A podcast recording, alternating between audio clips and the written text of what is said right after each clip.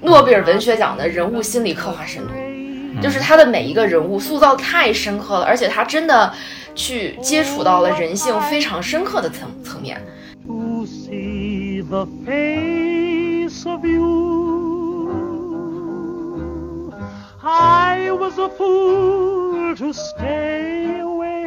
我觉得这是一个为爱而生的角色，但是他爱的人都没有办法给他真正爱的回馈。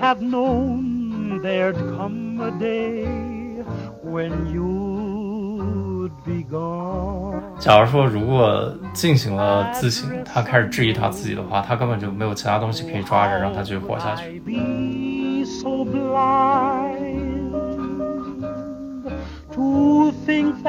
钓鱼的听众们，大家好！不知不觉，这档播客就暂停了将近一年的时间。这一年，我们的生活发生了很大的变化。我们卖掉了新泽西的房子，开始远程工作和旅居。先是从美国东岸开到加拿大，九月开始就一直住在墨西哥。这一年，其实我们一直在探索，探索关系，探索自己，也探索我们到底想做什么样的内容。录这期播客比较偶然，我其实并没有准备好重新开启这档栏目。但十月份，我们偶然开始追已经完结的《Better Call Saul》这部剧。那段时间，几乎每一天我们都在翻来覆去的聊剧中人物的心态、底层动机，他们对爱的渴望和在苦难之中的挣扎。这种聊天节奏让我们自然而然的想，也许是时候重新开始。以播客的形式和大家见面了。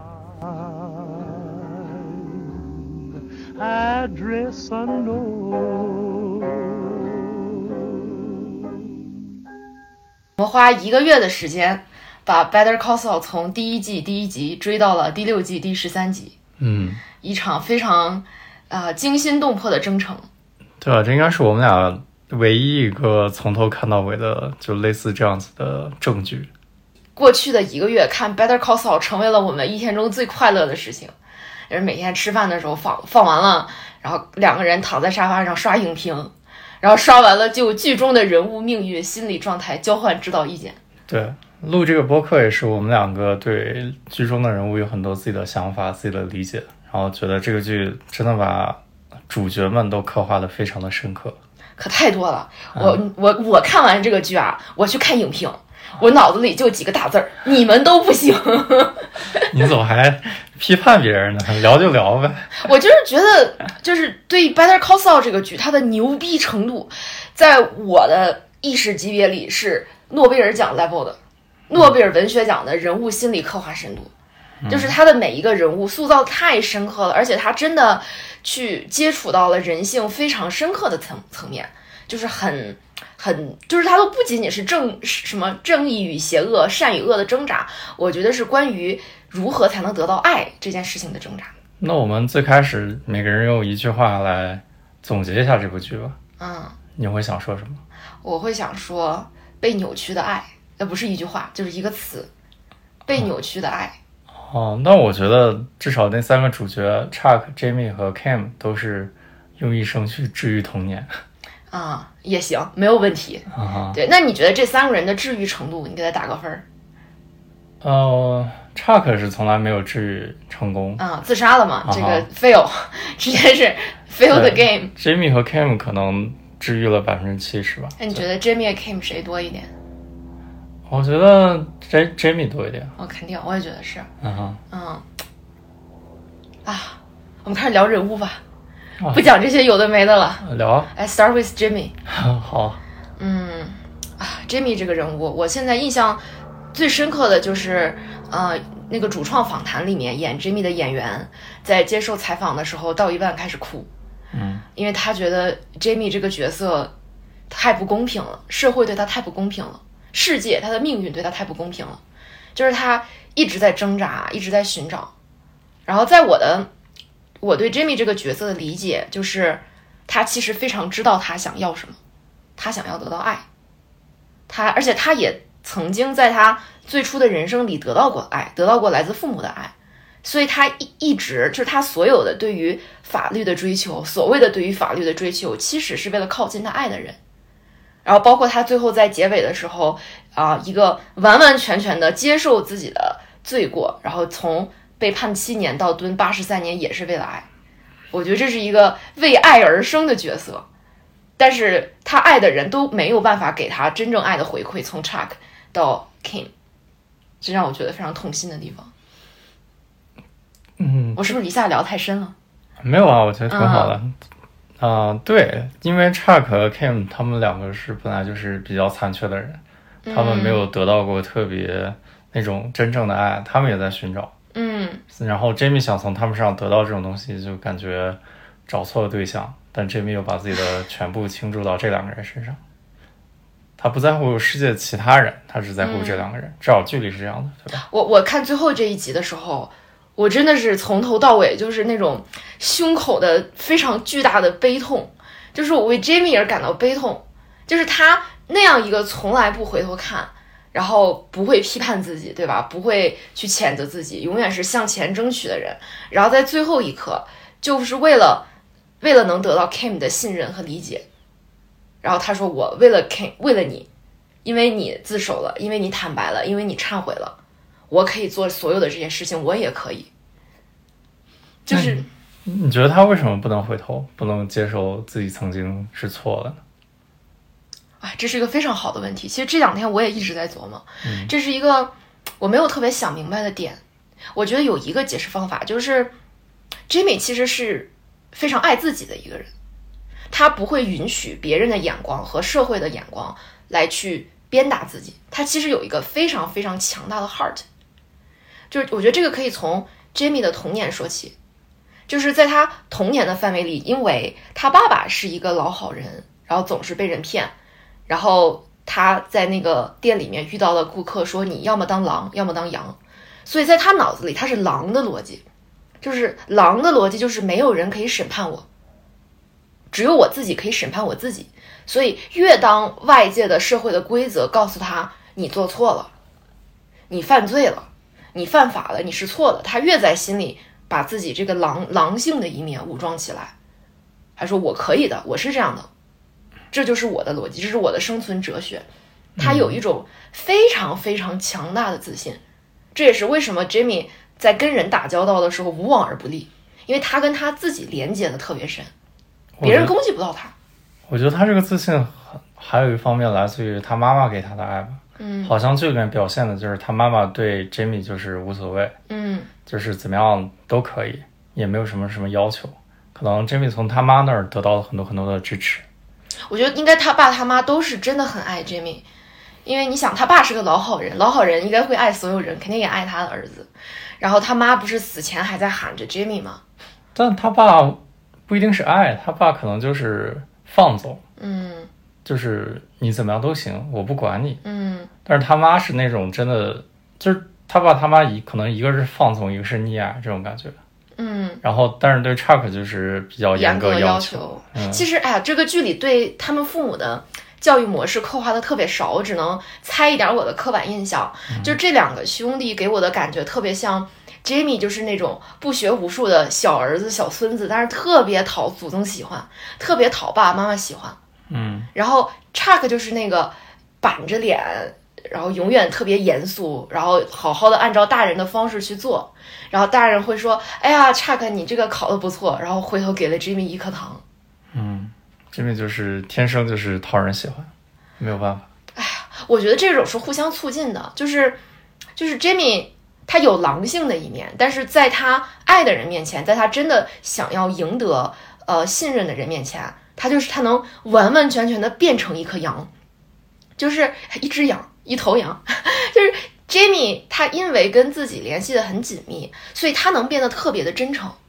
你看，Jamie 在争取他的老年人客户的时候，他在跟他在乎的人打交道的时候，就是他其实是一个能够跟人建立起长期的、深刻的、呃互相帮助的联系的那样一种人。他可以特别的真诚，他可以盯着你的眼睛，完全说出你希望听到的话，完全把你心里最柔软、最不设防的那一块儿，然后在里面挖上一刀。但是他又不是真的在乎这个人，就是特别明显，就是他面试那个打印机店的时候，他好像是就是想要炫耀自己有这个技能，但是嗯当他真的得到对方的信任之后，他又开始厌恶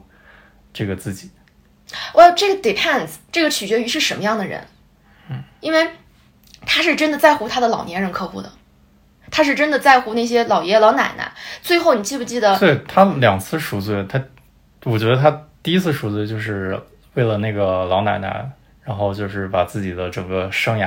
然后全部断送掉了。嗯哼，对啊让所有老年人都恨他嘛。第二次我觉得是玛丽安要报警的时候，玛丽安要报警的时候，嗯，当然这是我看影评里的分析啊。然后玛丽安要报警的时候，她本来其实可以一把把她手里的那个医疗报警器给抢走，但是玛丽安盯着他的眼睛说：“I trusted you。”嗯，然后在他已经变成 Jane 变成 Saul 一个就是他的狼性的一面已经铺天盖地的情况下，就是老奶奶的那一句 I trusted you，就是还给了他一瞬间的 Jimmy 还魂。嗯，对，所以他能够真的赢得别人的信任，他也去，他也是在乎人的。就 Jamie，我觉得是一个有心的人，他是一个，我觉得他是一个纯善的人，他有很纯善的那一面。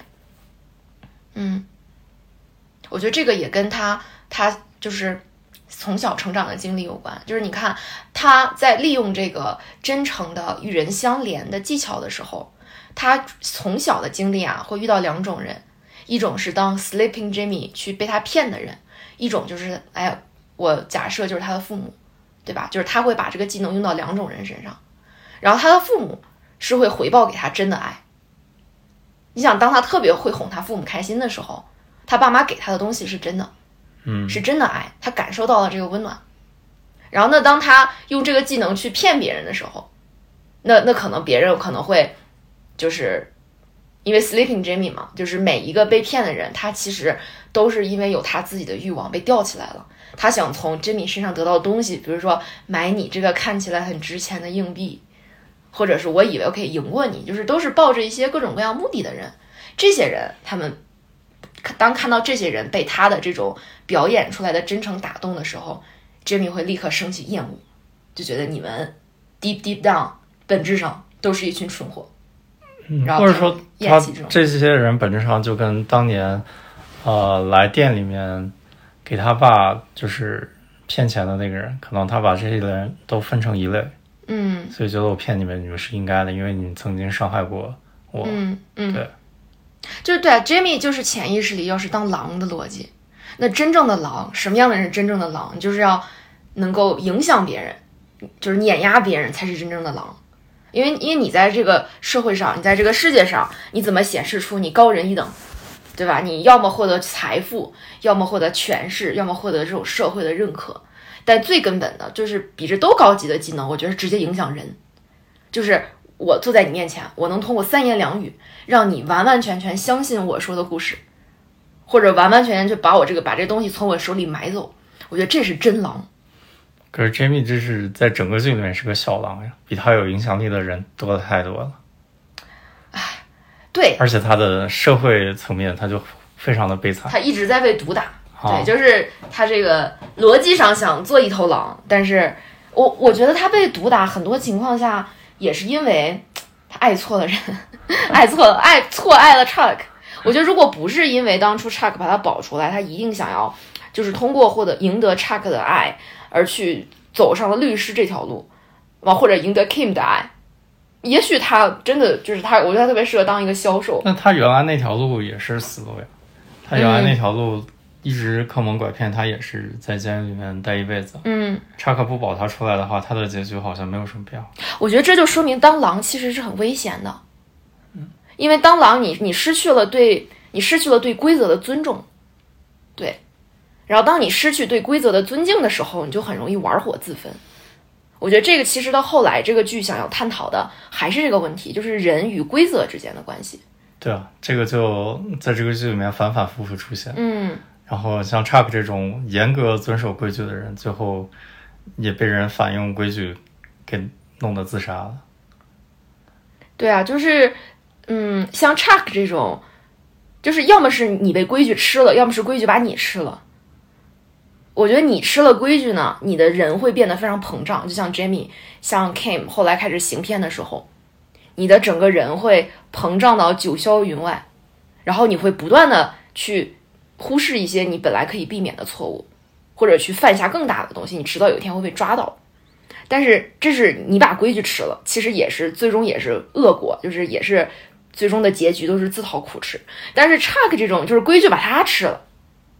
就是他心里的那种对所谓的应该啊、应然、头脑的那些东西太多了。哇，Chuck 这个东西，我们先讲完 Jamie 再讲 Chuck。但对 Chuck 我的一句话结论就是规脑他脑子里的规矩把他吃了，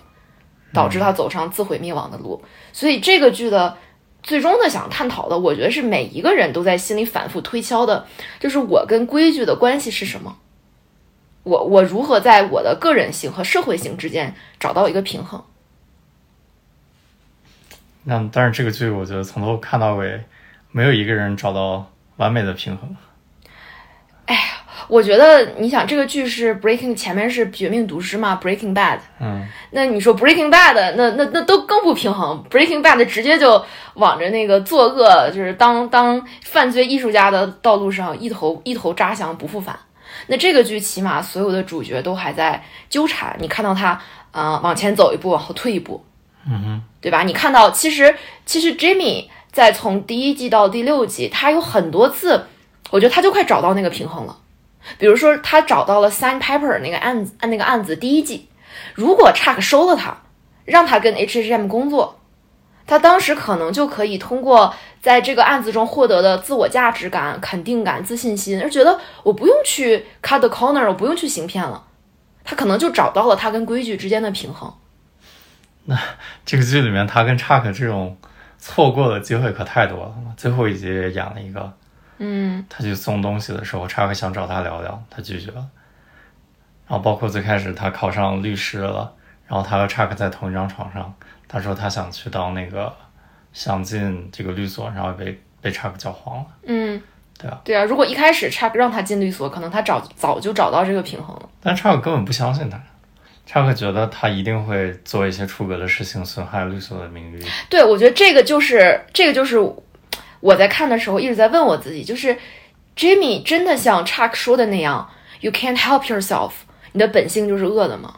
这个就好像后面就变成鸡生蛋，蛋生鸡的问题，因为这样认证，然后反而 Chuck 得到更多这样的验证。就是你没有发现 Jamie 所有越界的举动是能给他带来一种短期的爽感，然后很多时候他越界是因为 Chuck 怼了他，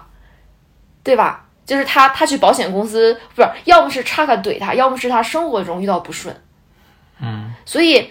嗯，就是 Chuck 死之后，因为 Chuck 死之前狠狠伤了他一把嘛，说你 You never mattered that much to me，、然后所以 Jimmy 处理 Chuck 的死就是不断的小偷小摸，对吧？偷雕像，然后卖手机，去去干这些事情。所以其实这种所谓的越界，它有的时候是 Jimmy 的一个防卫机制，一个 defense mechanism。然后，所以当他被 Chuck 伤害的时候，Chuck 越觉得你本性就是如此，然后他就他就越有这种想要去越界的冲动，因为 Chuck 没有信任过他，所以这就是一个鸡鸡生蛋，蛋生鸡的问题。你说 Jimmy 本性如此吗？我觉得每个人心里面都有一个想要打破规矩的小人儿，就是，然后每个人也都从小到大学着被束缚，就是都是只这是一个程度的问题。你像像 Jimmy 这种从小到大在不断的打破规矩中获得了快感的人，他确实就会对打破规矩这种事情会有一种上瘾的感觉。嗯，就像他在那个律所里刚去 Davis and Main 的时候，他的办公室墙上的开关说 “Do not turn off”，他就一定要把它 turn off。对，就是通俗点讲就是手贱。但是 Chuck 不是 Jimmy 这个，一旦他自己不高兴了，就要去伤害别人，这个事情的就会有很很多的后果呀，嗯对吧？而且就是从前面几季，就是没有看到他这个东西他自己有任何的反思，或者觉得有任何的不对，他他就觉得我就是恶作剧了一下，就是像个小朋友一样，我恶作剧了一下没有关系，他看不到这件事情可能给别人带来的后果，别人怎么看他，他也不在意。你就感觉最后他这个结局很大程度上也是因为他改不了这个毛病。嗯，就是对，就是 Jimmy 他心里有着向爱而生的这一部分，但是他的向恶而生的，就是打破规矩的快感，也时时刻刻在他心里突围。就是 Jimmy 有点像是一个带着阳心的狼，他其实需要被驯化，他需要一个比他段位高的人，又能包容他，又能引导他，然后教他找到这种善与恶的平衡，然后找到利用自己的超能力去做一些所谓的，就其实就不是他想想象的那种正义，而是真的是符合他道路的事情。但是可惜他遇见的要么就是就是已经完全被规矩吃掉的狼，然后要么就是还搞不清楚自己想要做羊还是做狼的 Kim，就是在这种不断的碰撞中，他也不断的迷失。嗯哼，对他缺乏一些对，就是相比于 Kim 而言，Jimmy 确实缺乏对自己的自省。我觉得这又回到一开始，就是他跟自己的连接，导致他有特别强大这个自信。他觉得我就是这样爱我，我应该做我自己，就是他唯一能让他，但是他就是 Jamie 是一个可以为爱屈服的人，他可以屈服于 Chuck，他可以屈服于 Kim，他是听这些人的话的。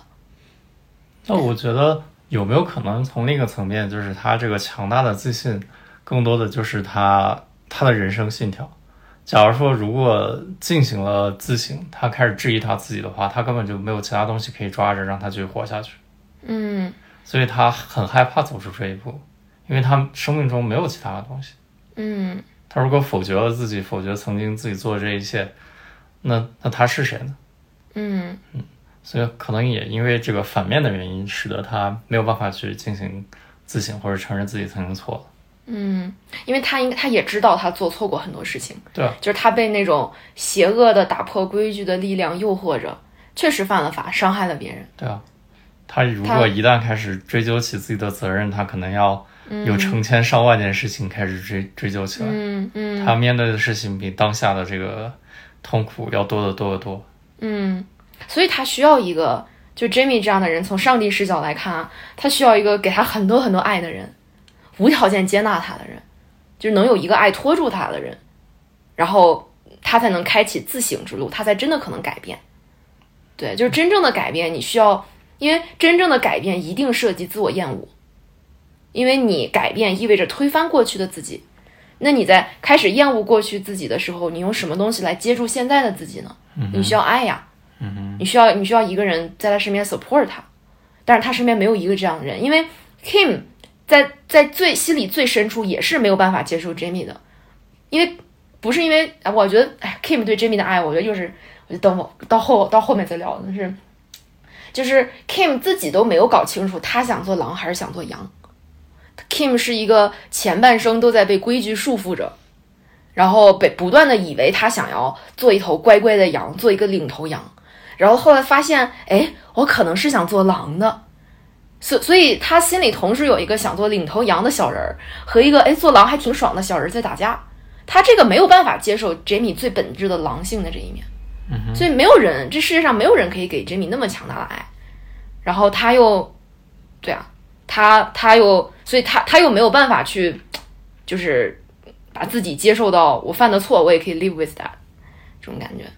对啊，Kim 可太纠结了。嗯但是他从第三季之后，呃，第四季才开始纠结的。他之前就比较工具人嘛。前三季我觉得主要是在讲刻画 Chuck 跟 Jimmy 这两个人。嗯嗯唉，然后就是，所以这个剧看来，我觉得整个剧最内心顺畅的人就是拉罗，然后也是最有魅力的人。啊，行，先聊拉罗也行，我觉得聊聊 Jimmy 聊的太难受了，就是。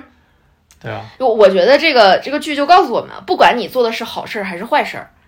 嗯，一个是接受自己，一个是找到一个稳定的爱的环境。对，就是你你你单打独斗不行，就是你要先相信自己，然后你要先找到能够支持你的人。这个这些人不多，几个就行了。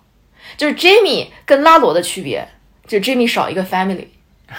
就是拉罗为什么这么潇洒？为什么他能坏的无所畏惧？当然你，你你我觉得他是很可怕，但是这个人太自洽了。对啊，这个人太有魅力了，你就会感觉他对自己所有的行为都是非常非常肯定的，完全而且他非常非常聪明。嗯哼，嗯，对啊，而且他也非常擅长跟人，就他跟 Jamie 很像，他非常，他可以一瞬间调动出非常真诚的一面，去跟人进行瞬间的心突心的真诚连接，嗯对吧？他在德国三言两语就把那个那个谁 Werner Ziegler 的遗孀，对吧？那遗孀跟他说玛格丽特，啊，Margarita，嗯遗孀说啊，maybe in the next life，maybe in another life，对吧？嗯一下子就把人给勾走了，因为因为拉罗 has family，right，对吧？他身边有人爱他，而且拉罗也真诚的爱着他家里的人。对吧？你看他，他那个自己房子里养那些园丁啊，那些人啊，他知道他在墨西哥有这样一个温暖的后盾，温暖的毒枭后盾，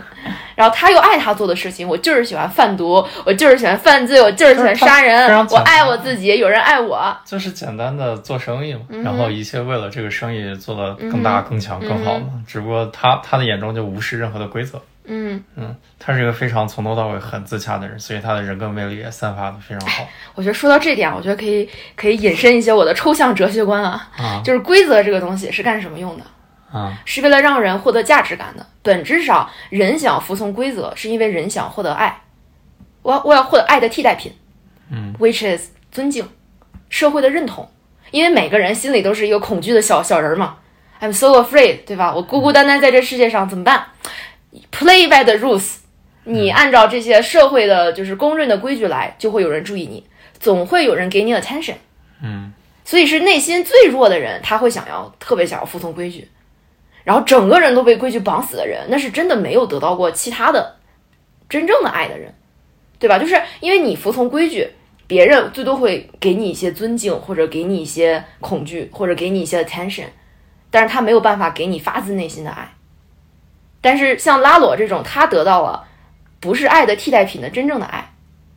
就是他的亲人、他的伙伴对他无条件的支持。所以规矩对他就不适用了，无所谓，因为在他打破规矩的时候，他会成为众矢之的，对不对？人为什么不敢打破规矩？因为人害怕得到来自这个世界上其他人批判的眼光，这个东西是一个 fear，对吧？一个 hate，一个伤害，一支箭。但是呢，因为拉罗在他的周围筑建起了强大的萨拉曼卡爱之保 爱之保护层，萨拉曼卡家族对家庭的这种无条件的承诺、付出和爱。让他可以去无为所欲为的犯罪。嗯嗯我觉得这个逻辑一定要想通，因为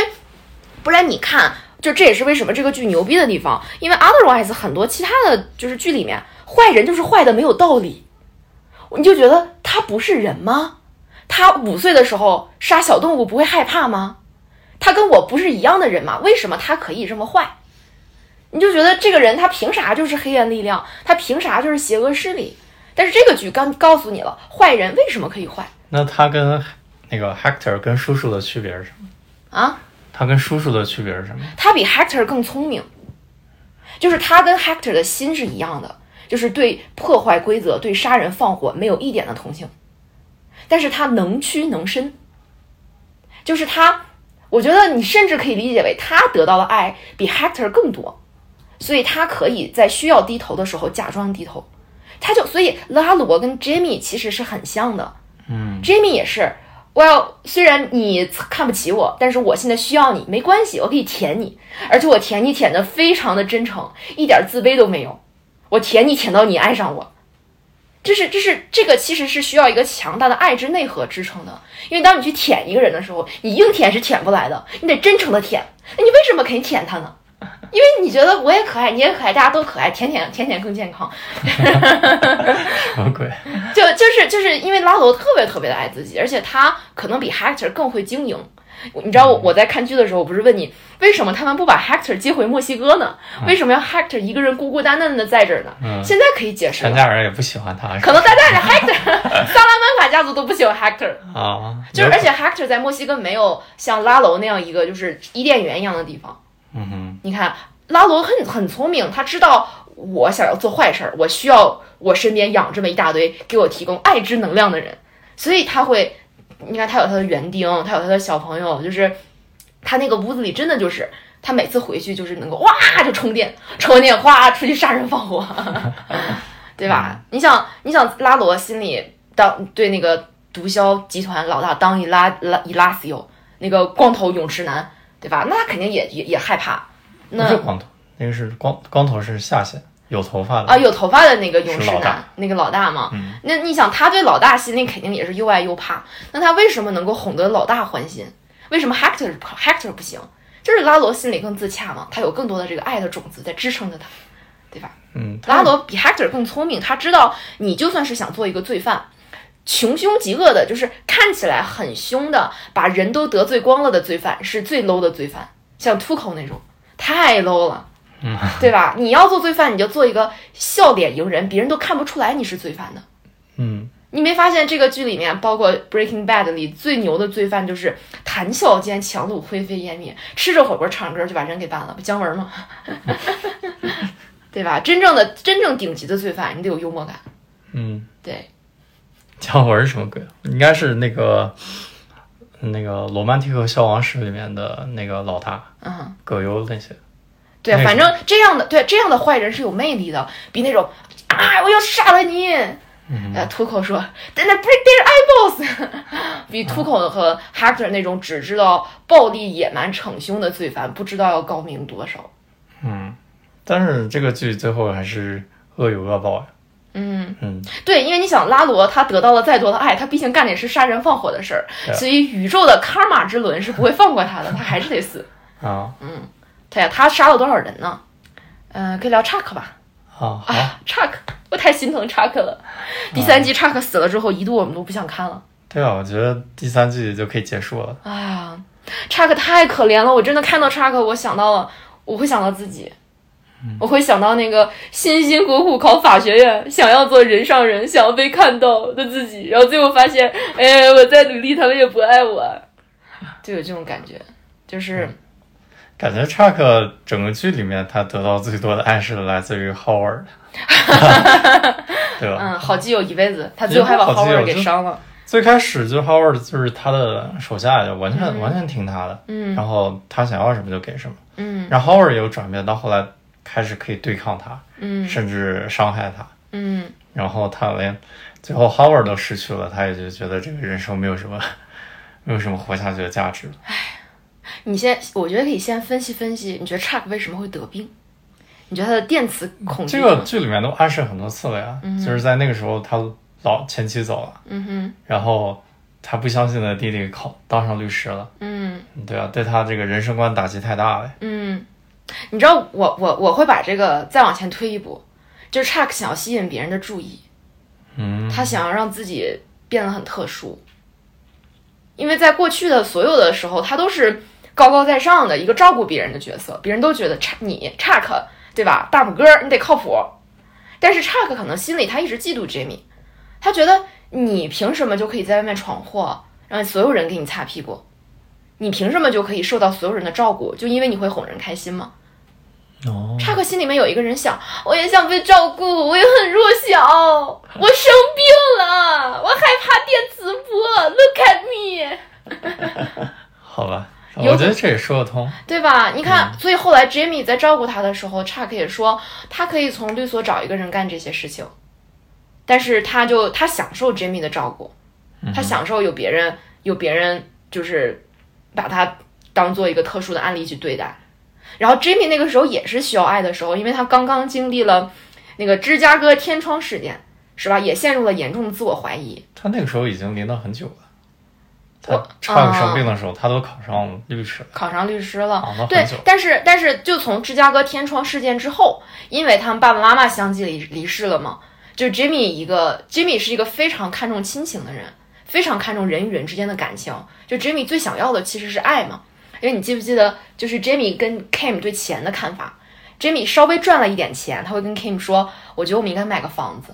然后我们有个草原，我们可以骑马。我我我他想有他想跟 Kim 有一个 life，他一直想要的是这种稳定的家庭的生活，但 Kim 从来都是哦 fine sure 对吧？所以 Jimmy 有是有很强的家庭观念的人，然后所以当他爸爸妈妈刚刚离世，然后他其实特别想得到 Chuck 的爱，他觉得我我要我我必须要让 Chuck 喜欢我，然后在在收发室的时候，他让 Chuck 喜欢我的方式就是去就是就是他以为就是要要要当律师，对吧？要要要表现好，然后后来就是他肯他去照顾 Chuck。哇，那这么想到，他们他刚拿到 Sandpaper，然后又得到那个 David Simon 的工作的时候，他有可能和 Kim 往那个方向发展，就是组建家庭，对吧？他们俩都有体面的工作，嗯哼，但那个时候他还是觉得自己的本性更重要啊，他喜欢按他自己的方式来做事，他还是在那个时候选择了自己啊。其实我其实我觉得，哎呀，当时看那个情节，我觉得，我觉得有很多种方式可以解读，就是也有一个方式是他他发现，当他强行在一个不是他自己的环境的时候，他会伤害其周围的人。其实你知道吗？我一直觉得，maybe that's not that's not true。就是 Jamie 这样的想不守规矩的性格，他跟大力所公司里面的生活真的是本质不可能兼容的吗？我觉得 not necessarily。就像我说，Jamie 是一个带着阳心的狼，他有非常非常大的 potential，他需要被驯化，他需要一个懂他能够。我觉得不是好多电影里有这种桥段吗？就是那种那种不特别不愿意守规矩，但是心是好的人。对他，他可以被驯化没有没有遇到一个好的上司。对他需要一个能够能够看到他，能够理解，能够理解他，因为他在给 David Simon 做电视广告事件的时候，他是他的心是好的呀，他多么他多么多么多么想要帮律所赚点钱，不是不是帮律所赚，他多么多么想让这个案子成功，他他是很努力的在工作，他希望所有人都高兴，他其实是一个特别纯真善良的心，但是但是如果但是当时所有人给他的都是完完全全的拒绝和冷遇，对吧？因为 Kim 当时也被他连带了，Kim 就是根本不会来安抚他，然后甚至你看所有的那个合伙人都都鄙视他，说，Jimmy 我们就知道你是这样的。Chuck 更是说，Jimmy 你你就是不行，你会伤害到身边所有的人，你就是一个拿着拿着那个机关枪的大猩猩。那其实 Jamie 当发现他的一腔好心居然是这样的结果的时候，他也很受伤呀。但你想，如果这个时候有一个段位很高的上司引导他，先给他鼓励，说 Jamie 你这个电视广告，我觉得我觉得做的非常好。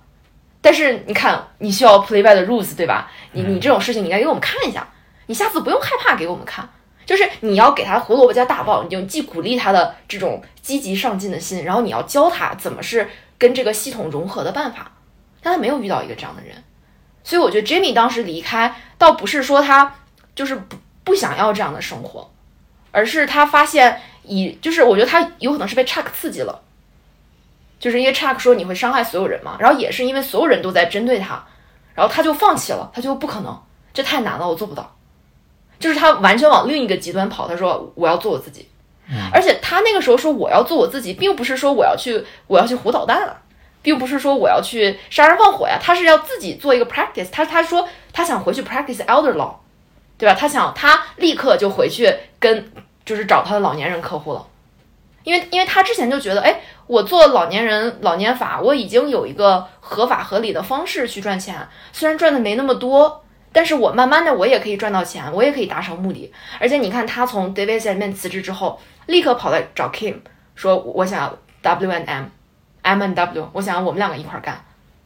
所以在他眼里，这是一个能够更好的达成他想要的那种家庭温暖、互相支持、并肩战斗的那种方式。嗯，对啊，那就没有办法呀，命运使然。查克非要，对吧？抢抢抢一个客户，然后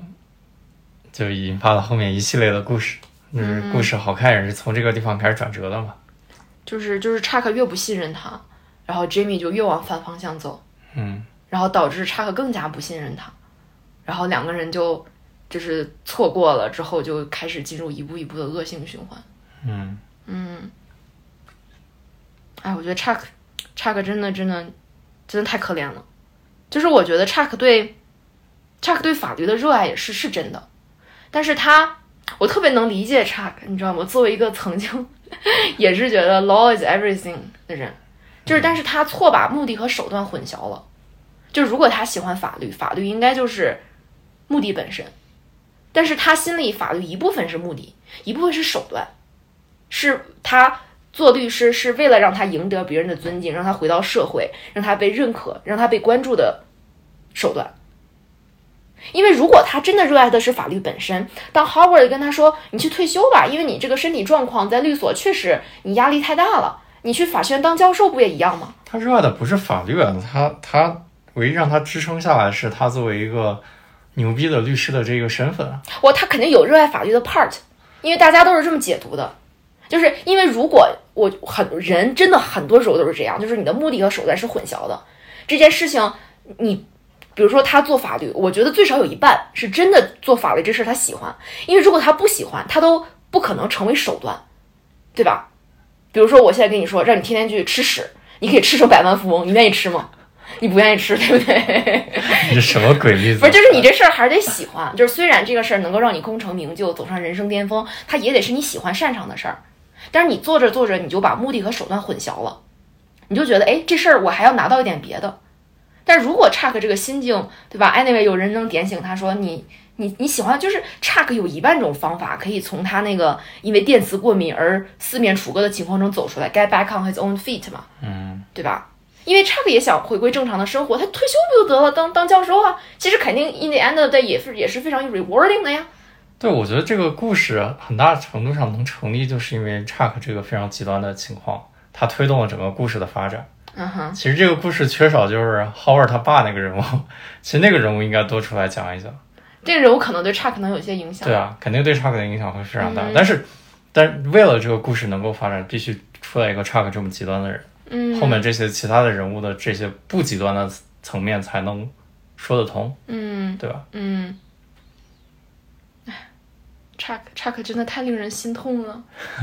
就是就是他以为他失去了一切，其实他真的是有机会。我觉得是这个故事给了他很多很多个机会，然后他就这样一步一步的，就是走入自己的灭亡。那你就可以理解，就是有偏执的这种人存在。嗯嗯啊，我觉得这些人都挺偏执的，就是每个角色都有他很丧心病狂的一面嘛。哎，其实我觉得 Chuck 还可以多聊，但是我忽然不知道还能聊什么了。哦，我我觉得，我觉得我还有更多想聊 Chuck 的，但是好像就是目的和手段这个点一出，我就觉得好像 That explains everything，有一种有一种这样，我我真的对 Chuck 这个人物，我觉得我对他的共情是最多的，因为因为他，我觉得跟我跟我曾经作为一个律师自己的心路历程是很相似的，就是喜欢，但是也想得到更多的东西，那到底想要的是什么呢？然后而且而且，因为我我觉得我在生活里不是 Jamie 那样的人，不是那种三言两语就可以让别人信任我的人，就是我是一个有很多成有很多，就是就是 Chuck 他有的时候可能是好心，但是他会表现的非常的严厉，他会表现的很高高在上。我我我我是我在生活里是这样的人，就是不知不觉就在说教，不知不觉就在上课，就是没有办法像 Jamie 那种很轻松的、很幽默的方式去让人去让人去让人发笑。哦所以你会羡慕 Jamie 吗？我太羡慕 Jamie 了。哦，就是我，我上周坐在那个沙滩上冲浪的时候，我在海里冲浪的时候，我不是跟你讲过吗？就是我我不会，然后我特别想问问旁边那些厉害的人，想让他们教教我，但是我不知道怎么开口，就是我总不能说你教教我吧，就很奇怪。就是，但是我想象中这个很自然的情况，应该是你跟这个人聊天，然后你自然而然的就是，嗯，你问问他天气啊，你说说话呀、什么的，然后他就是跟你亲近，他就愿意指点你一二。然后当时我就想，哎，这要是 Jamie，随便两句话，人家就来教他冲浪了。就是就是，我能看到我心里面的那种东西，就是我非常想靠近这个人，但是我我我不知道怎么才能卸下防，就是卸下我的防备和他的防备，去很真诚的那种，就是那种方式。所以我觉得我也不会不是很擅长讲笑话，我大部分时候都很严肃。就是我擅长的是滔滔不绝的给你上课，上课嗯对，就是所以我特别能共情 Chuck，就是就是因为他确实擅长给人上课，所以他不知不觉的就把他的人格也变成了这样一种，就是守规矩，然后上课 organized，嗯，教育的这种教育别人的方式。他也被大部分的体系所尊重啊，所接受啊，嗯对吧？所有的律师都觉得他是个牛逼的律师。嗯，Howard 也一直很尊敬他呀。对呀、嗯但是对他来说这不这不够呀，对吧？That's not enough 呀，所以他才得了电磁过敏症呀。嗯就是所以 Chuck 心里真正渴求的是是是，那每个人都一样嘛，他真正渴求的是爱呀。对啊。而且他他因为小的时候没有得到足够的爱，才才嫉妒 Jamie 嘛，觉得为什么对吧？为什么 Jimmy 三言两语就能讨别人喜欢？为什么 Jimmy 连连自己的老婆对吧？我觉得那个哦 Jamie 去他家吃饭那个戏太太妙了。了。对呀、就是 Jimmy 讲 lawyer 的笑话，Rebecca 就哈哈大笑，然后 Chuck 躺在床上讲一句，老婆说啊哦、t h a t s funny，就太扎心了。嗯就是，但是我觉得，就可能很多人都是 Chuck 这样，就是我们没有幽默的天赋，我们就是只能很严肃的去努力工作，努力获得别人的认可，努力做一个好律师，做一个好先生，做一个符合社会要求的人，然后希望获得怜悯和关注。但是你在这个过程中，你也会失去自我嘛？就是我，我觉得我们在这儿说的头头是道的，其实这些角色他自己百分之百不认同。如果你跟 Chuck 说 Chuck 你缺爱，Chuck 拿起法律武器指责你，对吧？Chuck 肯定心里觉得就是就是追求规矩，追求追求这种活后人的身份，其实是他让自己觉得很厉害、很大，嗯，觉得很了不起的一个一个一个方向。但是这里面的这就是《Breaking Bad》和这个《Better Call Saul》里面宇宙的人物，感觉都是围绕某种爱来出发的呀，包括 Gus，、包括 Mike，，对吧？嗯都是以保护家人或者爱曾经的人之名，然后去进行所有的行为和活动，对，我觉得这个剧挖的够深，所以我们也不算过度分析。对吧？我觉得就是这样的，就是每个人他都有一个最底层的价值观，嗯就是最底层想要的东西。我觉得这个剧真的牛逼，为什么我说它是诺贝尔文学奖的深度？因为这就是你对人性的了解要达到那么深的层面，你要解释他为什么坏，他为什么好，他为什么能做这一件事情。就是你如果不解释，这个人就是平的，就是特别平。但是你从他的童年开始解释，你就能，你就假如说，如果一个人是一棵树的话，这里面每一个人都是一个特别完整的树的形状，它的根深深的扎在地里，每个人都有特别清晰的根。那那种不太好的作品，可能它就是一片绿色，一一堆长得差不多的树，你不知道它的根是什么样子。嗯，但是这个剧确实细节真的做的很到位了。而且他有耐心嘛，就是关于 Jimmy 和 Chuck 这些性格，包括 Kim 的性格铺垫了那么多集，嗯哼，一个一一个就是大家一开始进来都是想看犯罪故事的，都是想看怎么就是 Jimmy 怎么变成 Saul 大杀四方的，结果到了最后两集他才变成 Saul，而且他变成 Saul 的时候，大家都都在找 Jimmy，对啊，对呀、这这这个剧很牛逼的嗯一个地方，我觉得它某种程度上超越了《绝命毒师》。哇，他还超越《绝命毒师》了，就是就是他写出了改变，这个很难。就是我也是我后面看主创主创访谈嘛，他说你观察身边的人就会发现，真正的改变是最难的，真正的改变，人格上的改变不可能。你在现实生活中看看你所有人，你爸、你妈、你哥、你婶儿，谁谁肯改变自己？对，大家都是就基本上一个人二三十岁他就定型了，他就按照他自己写好的剧本一路勇往直前下去。不，他能改掉他的一个坏习惯，你都觉得很不可思议。从心里面深深的、深深的改变，这可太难了。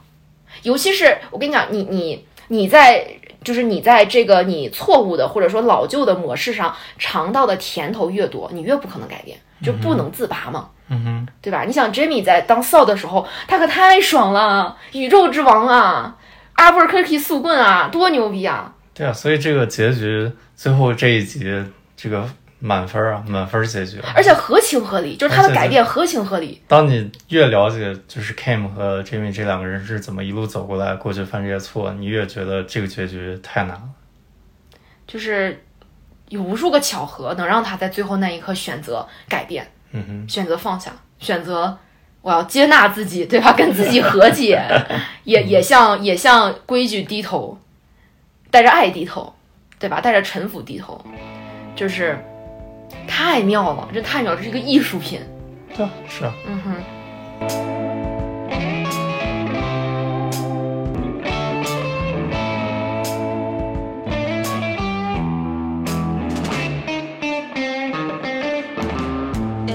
啊我觉得接下来可以好好讲讲 Kim 这个人，以及他跟 Kim、他跟 Jimmy 之间的关系。嗯，这个我看有的人评价说这是呃美剧史上现代美剧史上关系最复杂的一对 couple。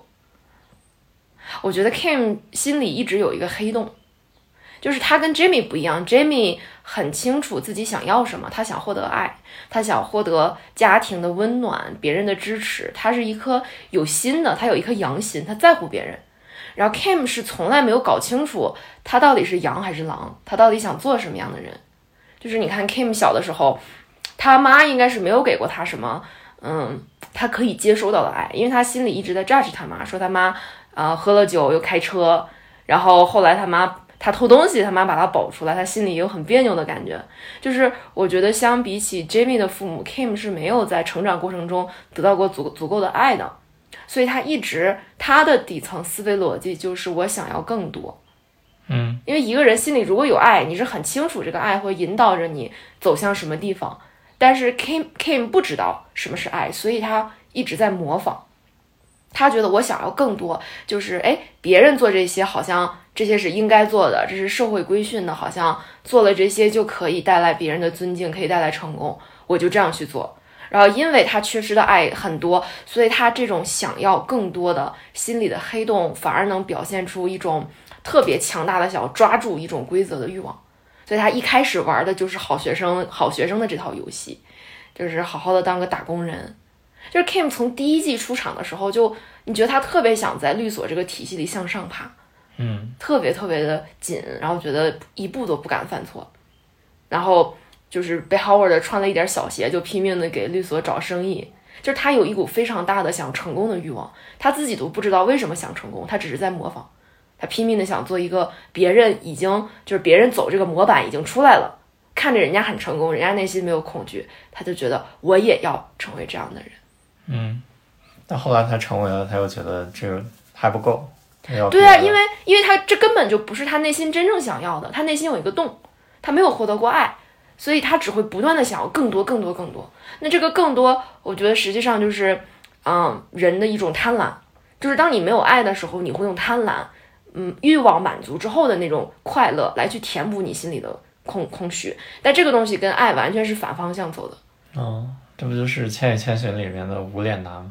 啊，对啊，就这种感觉，就是无脸男，就是他，因为他很空虚，然后他就是别人给了他一块吃的，他就要更多，然后这个不好吃要更多，吃了食物还不够，还要吃人。嗯但是其实无脸男最后在那个前婆婆那里得到了一种很家很家的类似很温暖的感觉，就是当你有爱的时候，就是当这个方向是对的时候，其实你不需要很多，可能你有一个小屋子，然后有有一个身身边有几个你爱的人，你就可以觉得很平静。但是当你没有找到这个方向，你在相反的方向说 I want more more more，你就会非常的空虚，不断的沉沦。那这个剧里面好像从头到尾都暗示，就是 Kim 从来没有找到过类似的东西，Jamie 给他的东西他也觉得不够。对啊，就是 Kim Kim 自己他没有体会过爱，他也接收不到别人的爱，就是这种感觉。就是我觉得 Jimmy 真的是，因为 Jimmy 是懂爱的，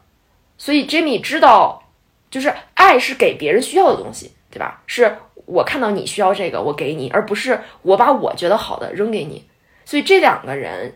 啊、，Jimmy 和 Kim 对待爱的方式是不同的。Kim 对 Jimmy 是我我把我觉得好的加在你身上，因为 Chuck 对 Jimmy 所谓的爱也是这样嘛，就是他们觉得 Jimmy，we we love you，那我要帮助你变成正人君子，对吧？我要先让你跟社会共识，然后把你带上正途。然后 Kim 就特别想 Jimmy 去 David and Man 这个东西，就这其中有多少是他觉得 Jimmy 应该这样，还是还是他知道这个是 Jimmy 真正想要，他知道这个 Jimmy 肯定不是他百分之百真正想要的，或者他也没有去想过 Jimmy 喜欢什么。但是他最开始他们俩一起办律所的时候，他没有办法接受 Jamie 的样子，他们他们是分开的律师啊，他没有办法做成合伙人。他对啊，所以 Kim 一直就没有办法接受 Jamie 最真实的样子，Chuck 也没办法。那 Jamie 最真实的样子就是不符合主流社会规则 那又。那又怎么样呢？对啊，Jamie 不是 Kim 在那个时候，他是希望自己符合主流社会规则的。对啊，因为因为 Kim 就是 Kim 能给 Jamie 的太太少了，就是他自己都他自己都不爱自己，他自己都不知道我是要符合规则，还是我是要单干，还是我是要超越规则。就他不可能在那个状态下去去真的看懂 Jamie，去去去兼容 Jamie 身上的这种多样性。就更何况 Jamie 他本性的东西，正是 Kim 一直想要假假惺惺的维持的东西。就是 Kim 以前一直把符合社会规则当一个律所精英啊、呃当成了一个目标，但实际上是为了填补他内心空虚的一个错误的目标。然后，所以 Jamie 的出现就很矛矛盾。一方一方面，他挑战了这个目标，就是让 Kim 觉得危险，觉得哎，这个是我一直在捍卫的东西，你怎么就把它掀翻了？但另一方面，因为 Kim 想要追求的这个东西是一个虚伪的目标，它不是他真正想要的，所以当 Jamie 跟 Kim 第一次在酒吧行骗的时候，Kim 发现哎，骗人更爽。就是因为心里缺爱的人，他很空虚的人，他实际上想要的是一种权力感。那有什么比骗人能够带来更大的权力感呢？就是你遵守规则，那永远有在这个规则里面比你爬得更高的人，像 Howard 可以把你一脚踩到下面。但是如果你完全跳出了这个规则，就是他跟 Jamie 那种行那种行骗、那种寻欢作乐的感觉，那你完全就是站在一个更高的视角去玩弄这些人，然后他们自己都毫不知情。那这个带来的权力感，比所谓的遵守精英的规则、玩好学生的游戏带来的爽感更多。嗯，然后所以 Kim 一方面也在也在这里被被解放了，解放了自己的天性。是啊，嗯，然后我觉得就他们俩一开始相爱就完全就是 Kim 就被这个东西吸引了嘛，就是你想，我觉得 Jimmy 是爱 Kim，love her as who she is。对吧？爱她本来的样子，爱她很虚伪的想要去靠近。他说没关系，你想要靠近我就帮你，我真的愿意为了你去做一切。但是 Kim 对 Jamie 真的就是 Jamie 感受到的那种，你在你的世界里你觉得无聊了，然后你来找我去行骗，我们寻欢作乐。但是当我的这个就是行为你觉得触及到你的底线，你觉得我这个超近道啊，然后不符合规则，让你觉得不舒服了，你又会一脚把我踢开。就是 Kim 一开始。你想，Jamie 跟他在收发室工作了那么多年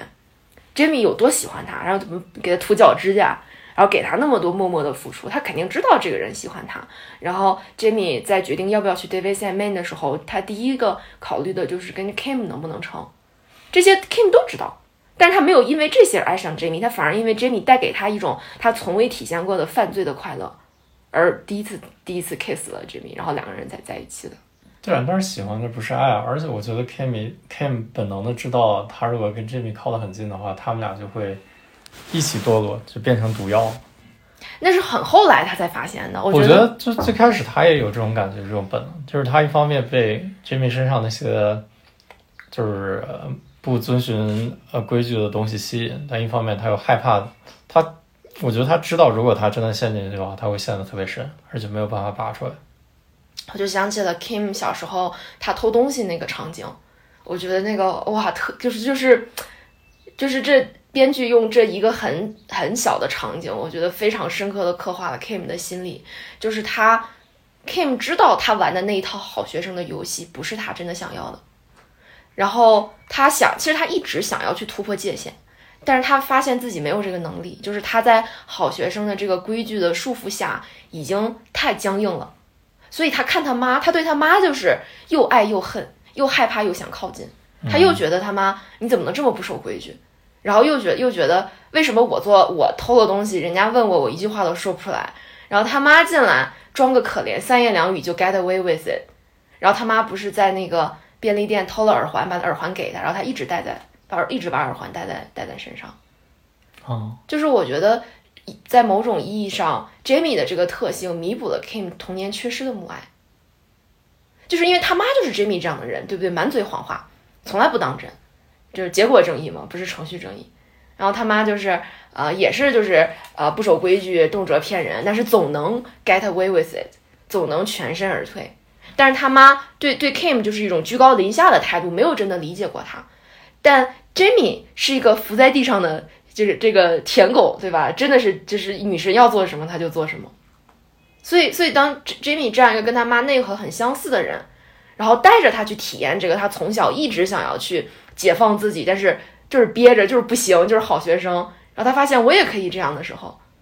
他就觉得，哎，这是 Jimmy 带给他的东西。嗯，所以他还是为了这些东西而爱上 Jimmy，而不是真的完完整整的接纳 Jimmy 这个人，这是很难过的地方。对啊，所以这个剧他们俩的这个结合就是一定是悲剧，因为以一个更高的视角来看，他们俩其实都是不适合对方的，没有给出没有办法给出对方真正需要的东西。我觉得其实相比于 Chuck 和 Howard 的感情，我觉得他们或者相比于《绝命毒师》里面老白和 Skyler 的感情，这两个人已经算是非常具有希望的一对了。就是当然你这么看，你觉得怎么是这样？但是你记不记得看剧的时候，有多少次我们觉得这两个人简直是真爱？就是你看他们一起玩乐的时候，这也是爱的一种形式啊。就这也是两个人共同度过难关，这也是就是爱这个东西，它是很复杂的。就是可能我们给彼此的东西是不是自己真正需要的，而是表面上以为想要的，但它也是两个人，就它也是两个人连接的一种形式。然后这种形式是可以在未来的某个节点转化为真正的爱的。但是，但是你看，像 Howard、像 Chuck 他们的婚姻里是连这种表面的连接都没有的，因为，因为我觉得就是灭缘嘛，就是 Chuck 不是那个 Jamie 和 Kim 虽然有犯罪这个东西，就是看起来是互相 feed 的毒药，但这也把他们两个绑在了一起。然后你但凡两个人有这种紧紧的绑定与连接，他会能在未来变成促进转化的很大的种子。所以 J，所以昨天就像昨天我们聊的。Jamie 和 Kim 是这个剧里真的转变了的两个人，Chuck 没有，Howard 我可能有一点，但你很难说他有多大，他可能正在转变的路上，没有那么深刻。那你在像《绝命毒师》里那些人，没有一个人真的转变了，所以我我还是觉得他俩这个东西是是是很强的爱的种子，是爱的力量。嗯，我觉得是他们的连接确实很深。嗯，前几季的时候，啊，都会觉得这是神仙伴侣，是吧？双双对为了对方付出就是全力以赴这种感觉，嗯嗯，是在其他的情侣身上是没有的。而且你看，Kim 对 Jamie，就是 Jamie 其实心里门儿清，对吧？Kim 只是在自己这个高高在上的精英生活觉得无聊的时候来找他寻欢作乐，但是他根本就除了在他听证会失败的，就是那个重新进入律师 bar 失败的那个时候跟 Kim 爆发过一次，他不会把。他这些体会到的东西跟 Kim 表达，他还是 Kim 需要什么他就去做，嗯，就是我觉得 Jimmy 对 Kim 才真的是无条件的爱，就是你想，因为 Kim 是一个在生活中他给出爱的能力，我觉得起码在前三季吧，就是后面他有在帮呃 Jimmy 解决问题，然后有有一点点的为他做更多更多的事情，但是前起码前一两季的时候，他是很自私很冷漠的一个状态。他完完全就在自己的世界里，因为他自己的内心很是缺的嘛。他觉得我想要 more，I want more。他只在乎我怎么才能通过玩我以为我应该玩的规则，让我自己能够获得所谓的成功和幸福。他没有余力去关照到别人真的需要什么。尤其第一季，第一季我觉得 Kim 真的就很冷漠。那那 Jimmy 还是全力以赴的对他。但是你想，我觉得 Kim 本质上跟 Chuck Howard 是很相似的内核。就是完全是把法律这套游戏当成了实现所谓幸福的一个手段，嗯哼，然后拿这些东西来武装自己，所以这样的人在亲密关系里面是注定失败的。就是你把法律玩得很溜，但你根本不懂爱，然后你反而会增加自己的 ego，以为我自己是个人物，然后在亲密关系里，你更加会把自己这种大人物式的，嗯，这种心情投射到对方的身上，你很很难顾及到对方的感受。所以我我我觉得就。我昨天问你的那个问题，就是你觉得如果没有 Jimmy 的话，Kim 最后会不会变成 Howard 或者 Chuck？应该大概率会吧。我觉得他结婚了，他可能也跟 Howard 跟 Sheryl 一样，就是一个很冷漠的状态。嗯哼。但是，但是因为有 Jimmy 这样一个非常懂爱的，而且持续不断在进攻的，在等待、在在付出的人，所以他们才互相促进、互相改变。对啊，所以这从一个更高的视角，他们两个是成长的呀，是改变了过去。改变了自己，对自己的理解会更深了一点。嗯嗯，我觉得还有一点就是 Kim 不爱 Jamie 的证据，也不能说是证据吧，就是我觉得可能就也可能有人不同意吧。但我自己看完的感觉就是，就是当当 Kim 和 Jamie 之间的感情出现涉及底线问题的时候，Kim 会毫不犹豫的抛弃 Jamie。就是 Jamie 那么想要一个 W and M 的律所，因为因为这是 Jamie 心中爱的模板，就是我们两个人一起一起工作，一起创业，晚上一起回家，然后我我们一起拥有这样两个人的互相支持的生活，一个家的感觉。但是 Kim 满脑满脑子想的就是会不会损害我的事业，我要的是什么？然后，所以他其实一开始同意跟 Jamie 做 W and M，也是他受了 Howard 的气，对吧？他觉得。他，然后，然后他又去面了律所，觉得我还是想，我还是想要我自己，我还是想我自己干。他并不是说我想跟你 Jimmy 一起做，他更多的是还是我要追寻我想要的那种快乐。然后，然后后来当 Jimmy 被停业一年之后，他觉得两个人供养不起这个律所的时候，他就他就毫不犹豫的，就是因为他那个时候知道 Jimmy 想着满脑子想着都是，等我重新开始职业了，我还是要做两个人的律所，我要把我们的名字做大。然后，但 Kim 想到他可以把银行业务带给那个 SNC，然后同时可以自己去做 Pro Bono 的时候，他觉得哎，这个是对我最好的，我就要这样。我毫不犹豫，他就毫不犹豫就就单方面，我觉得这就是一种抛弃。然后，但 Jamie 当时他们吃饭，然后 Jamie 知道这个消息之后，他就自己去厕所冷静了一下，他没有对 Kim 爆发，他就接受了。他说：“哦，那这是你想要的，这确实是对你最好的。”嗯，是。但其实那段也不能完全怪怪怪，就是说 Kim 不爱 Jamie，因为这是两个人互相促进的。因为那段时间就是 Jamie 被停业那一年，也是 Chuck 刚死的第一年嘛。然后就像昨天说的，就是，嗯，Jamie 因为 Chuck 死之前最后那句话伤害了他，然后他一直在用用他自己的方式，就是打破规则、寻欢作乐的方式来消化这种痛苦，所以他也没有跟 Kim open up，也没有跟 Kim。就是他没有，他没有让 Kim 看到他的伤口，就是就是 Jamie 的爱是一种付出型和奉献型的，就是结果正义啊，我要用我理想的方式给你创造一个我认为你应该得到的幸福。对啊，那你其实从那个角度来说，他们没有给对方真正需要的东西，而且在需要坦白和支持的时候，也没有真的打开心扉去要对方的坦白和支持。就其实我觉得这两个人让我最别扭的地方是，他们没有办法展在关系中展示真正的展示脆弱。对啊，都特别的想要逞强。对啊，就是一个人强了，我另一个人要比你更强。嗯，他们一定要在追寻一种这种对抗性的平等的地位。嗯，啊，就是那是第几季？第三季吧？就是 Day，嗯，还是第四季？就是 Jimmy 刚被停业那会儿，然后，然后他们他们虽然就是在。听证会上把 Chuck 搞赢了，但是但是接下来他们的财政状况就出现问题了嘛，因为要付不起那个房租，然后两个人都以自己的方式去扛这件事情，然后做出了很多 crazy 的事情，对吧？Kim 去接了那个石油公司的案子，然后让自己过于忙碌，然后撞车的时候，然后就出车祸了嘛。对啊，他是出车祸之后才决定不能这么干的。嗯，对啊，他出车祸了之后才才决定就是。我没有办法兼顾这些事情，嗯，然后我我我需要把，就是可能我找找到 SNC 这样一个平台，然后去托管，然后同时我用我的余力去做 pro bono，他觉得这个方式是最好的，就他已经，就他可能也是认清自己到底需要什么，他就顾不上，更加顾不上 Jamie 了。然后那确实那段时间 Jamie 想要的，他其实也没有真的看懂 Kim，就是他看懂的 Kim 是，嗯，不满足于精英的生活。然后无聊了找他寻欢作乐，但是他可能也不知道如何真的帮 Kim 找到他想要的东西。对啊，我有这种感觉，就是就是对，因为 Jimmy 对 Kim 也会产生嫉妒的情绪，对吧？会觉得你在大律所里面风风光光的，我配不上你。就他接触 Kim 的时候，他有很多自卑感，然后这个自卑感也会影响他展示自己的脆弱。他觉得我必须要 stand up，他也以他很笨拙的方式，觉得我必须要牛逼了，你才看得上我。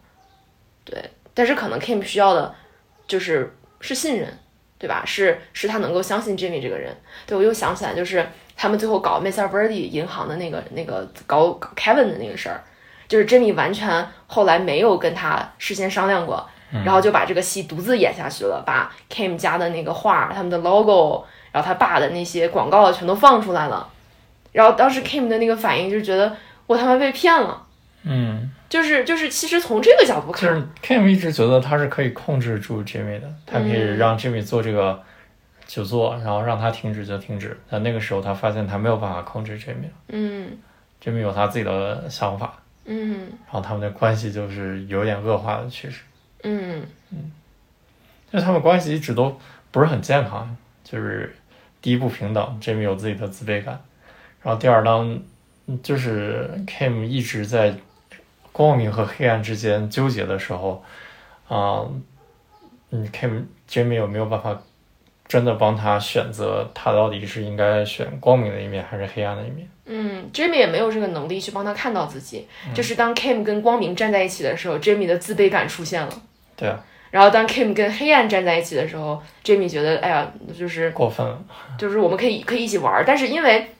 Kim 对黑暗的渴望是来自于他内心的空虚嘛，所以他一旦下坠，就会比 Jimmy 坠得更深。然后 Jimmy 又觉得我我拉不住你，但他又没有办法，他只能继续陪着陪陪着 Kim 去实现所有的所有的东西，然后这就这就导致 Jimmy 他没有能力去给 Kim 弄一个刹车，就是去帮助他看到他内心怎么找到光明光明与黑暗的平衡。然后他只能帮着，因为他太爱 Kim 了，就是他的这种自卑感，就是我要为了你付出一切，你你说你要你需要什么，我去改，然后你你你看不上的，你不喜欢我的地方，我会完完全全的藏好，不让你看见。对啊，但是他没有真正的改啊，对，就是最开始 Kim 说他不喜欢什么东西，嗯。但是 Jimmy 就是表面上敷衍过去，但是 Jimmy 也没有办法为了 Kim 真正改变自己，嗯。他尝试过改变，但是最后都失败了。嗯。嗯，所以他也在怎么怎么做自己和怎么爱别人之间挣扎嘛。嗯哼，嗯，跟他们的关系有点过于复杂。哇，太复杂了，就是太多维了，就是这之中有爱，有互相支持的成分，也有互相无法敞开。然后因为这种自卑感和对自己内心的空虚的匮乏，而在两个不同的道路上行驶，然后互相听不见对方的声音。嗯，然后所以他们最后才必须才不得不分开嘛。啊，说了一堆非常消极悲观的东西，但是我觉得有一点你必须得得得承认，就是我觉得他们两个之间的这种感情、这种纽带、爱的羁绊，是整个《绝命毒师》和《Better Call Saul》宇宙里面最厉害的东西。嗯，所以他们最终才两个人都有了那么深刻的转变。对，我同意。嗯，就是我我觉得分手那场戏，就是 Kim 决定离开 Jamie 那场戏，当时我觉得真的是，就是两个人的关系走到了谷底嘛，就是之前所有的纠缠带来的业力带来的因果都走到了一个爆发的阶段，就是他们不得不走向分手这一步，完全就是之前的所有所有的事情导致的嘛，就是 Kim 说我们对彼此来说是毒药。我觉得 literally 就是我们刚才分析的这些，就是他们的相遇，就是因为 Kim 心里的黑暗的一面，从来没有被释放的黑暗的一面，或者从他妈妈那里渴望得到关怀的那一面，被 Jamie 放大了。然后他，因为他爱的就是 Jamie 的这一面，Jamie 也知道他爱我是因为我能带着他干坏事儿，是因为我我能够带着他想出这些主意。所以当 Kim 开始堕落的时候，Jimmy 只能有求必应，只能不断的加大这个循环。然后，但是 Kim 呢，又没有办法完全接受 Jamie 最真实的、最不守规矩的一面，因为他心里一方面是有好学生的这个东西的羁绊，然后第二个是他还没有完全解放自己，他就是在所谓的黑暗势力里，他只是去挑选他想要的东西，他没有办法完全接受 Jamie 这个人本身。然后 Jamie 又是一个有很多自卑感的人，所以他感受到 Kim 对他的这种不信任和 judgment，他更加没有办法去对 Kim 坦诚，他会选择隐藏一些东西。然后他会以他以为的方式去去掩盖他的痕迹，然后去为两个人定义啊这个结果什么才是好的。然后那这个东西在 Kim 心里就放大了他对 Jamie 这个黑暗一面的恐惧，他就觉得掌控不住 Jamie 了，觉得你你你连我都能骗，那你就是爱骗人，那我怎么能信任你？然后所以两个人才说我们结婚吧。呃，结婚了之后，这个东西只是变本加厉。嗯哼，嗯，然后就是两个人没办法坦诚，都想要冲装大王。然后到最后导致这个黑暗面就不断的下坠、下坠、下坠，然后他们又没有互相打开心扉的能力，没办法。然后，然后但这个时候也是 Kim 单方面抛弃了 Jamie 嘛，就是他应该可以想到，就是在两个人还没有开始 heal、没有开始疗伤、没有开始去把这段 Howard 的惨死的经历消化的时候，他离开 Jamie 对 Jamie 是一个更大的打击。但是他觉得，就像他当初。就是选择投奔 SNC，不跟 Jimmy 一起搞律所的时候，他就觉得我只能先保全自己。嗯哼，他觉得如果再在一起的话，我们两个人都完蛋。嗯，分开的话，就是还有一点可能性。对，其实当在那个时候也是唯一的一种可能性嘛，嗯哼，因为他俩就是 Kim 也意识到他没有能力救 Jimmy，他也没有能力救自己，就确实只能先分开。对啊，嗯。如果不分开，可能因为你像之前两个人处理伤口的方式，就是反而越往那个黑暗的地方越越坠越远。就是你想，Kim 一开始离开 SNC，他肯定心里是有一种，哎呀，我怎么完全抛弃旧身份的恐慌感，但他立刻用一种犯罪的快乐去填补这个恐慌感。然后 Jimmy 也是嘛，Chuck 死了之后，他他从来不会去去处理他害死了 Chuck 这件事情，然后反而是变本加厉的去变成 Saul Goodman。就是就是 Kim 心里很清楚，他们两个在一起所谓的疗愈，只是往黑暗的方向走得更远，你只是用这种短期的犯罪的快乐来填补你内心的对于过去的悔恨、空虚和迷茫，那只能先斩断这段关系。嗯，所以挺积极的呀，Kim 做的事情。对啊，但是 Jamie 就不懂嘛，就是那那那对 Jamie 来说，这就是雪上加霜的打击。就先是 Howard 莫名其妙死了，然后 Kim 又走了，那他除了黑化成 Saul Goodman，然后利用这些快乐来填补心里的那种空虚，他除了彻底黑化，别无选择。对，因为他没有这个反思自己过去错误的这个能力，但是 Kim 是有的。嗯 Kim 是一直活在这个 Howard 死的这个悔恨里面的，对吧？嗯包括他最后在公交车上哇，哭的那场戏，那个演的太好了。啊，他是一直活在这个悔恨中的。嗯但是 Jamie 就把过去的这些所有事情都遗忘了。嗯嗯，因为 Jamie 是一个建构型的人，就是他后来不是跟 Kim 说，We are both too smart to throw away our life for no reason。他说我就 Jimmy 一直是一个想着我当下要怎么让我生活活得更好一点，我要怎么补救。对他不会去反思自己性格中真正深刻的东西。然后所以最后 Jimmy 的那个转变才牛逼啊，就是因为因为 Kim 决定决定自首嘛，然后因为 Jimmy 所做的一切他都是为了得到爱。然后当他自己当了这么多年的 Saul，然后又自己一个人在外面浪荡这么多年，我觉得他更加比任何时候都清楚，所有的这些所谓的犯罪，然后所谓的东西，它都不是真正的意义，真正的意义还是 Kim，还是这种爱人和被人爱的感觉。所以我觉得他最后在成为 Jean 的时候，在那个公用电话亭给 Kim 打电话，他应该前所未有的真的想要和解。就是你有没有发现，Jimmy 是越受打击，他他越知道他他心里这个爱的内核就越坚定，他越知道哦，哎呀那些都是假的，什么骗人，什么互相伤害、互相控制都是假的，我还是想要爱，我还是想爱，我希望得到别人的信任和理解。因为那时候 Kim 出车祸的时候，他不是之前把已经把 Chuck 干掉了吗？他在第三季还是第四季最后一集？第三季最后一集，他去找 Chuck 和解，他是希望就是 Chuck 我们谈一谈吧，我真的不想再这样下去了，我还是希望我们能当兄弟。但是又错过了嘛，因为 Chuck 那个时候刚被 Howard 搞完，嗯嗯，然后所以我觉得 Jimmy 是他他他的他不管在黑暗里面待多久，只要他爱的人给他一一束光，他都可以爬上来。然后所以当他后来看到 Kim 就是居然自首了，嗯他又那么他又如此渴望得到 Kim 的爱，就是 Kim 是先劝他自首。对他，但是 Kim 劝他自首，他自己没有做到呀。然后，所以这个东西在在 Jimmy 眼里就是你他妈凭什么来说教我？他就非常气愤。然后他因为这个痛苦，反而变成了 Jean 去犯罪嘛。嗯然后，但是正是因为他当时那种很愤怒的反应，然后让 Kim，因为我觉得他俩真的就是互相堕落，但又互相拉起，就是这个编剧安排的太妙了。正是因为当时 Jimmy 的那种愤怒，因为 Kim 本来就在六年里面一直活在自责和悔恨中，但是他找不到一个出路。就是我觉得他俩是相反的，就是 Kim 擅长于自责，擅长反思，但是 Kim 因为心里没有爱，他走不出来，他不知道那条路在哪儿。然后 Jimmy 是知道我要往哪儿走，但他从来不回头看，他不会想想为什么我走不过去，为什么我一次又一次的陷入同样的循环。然后当时就是 Jimmy 一番话让 Kim 意识到，对呀、那我我让你去自首，我是不是应该去？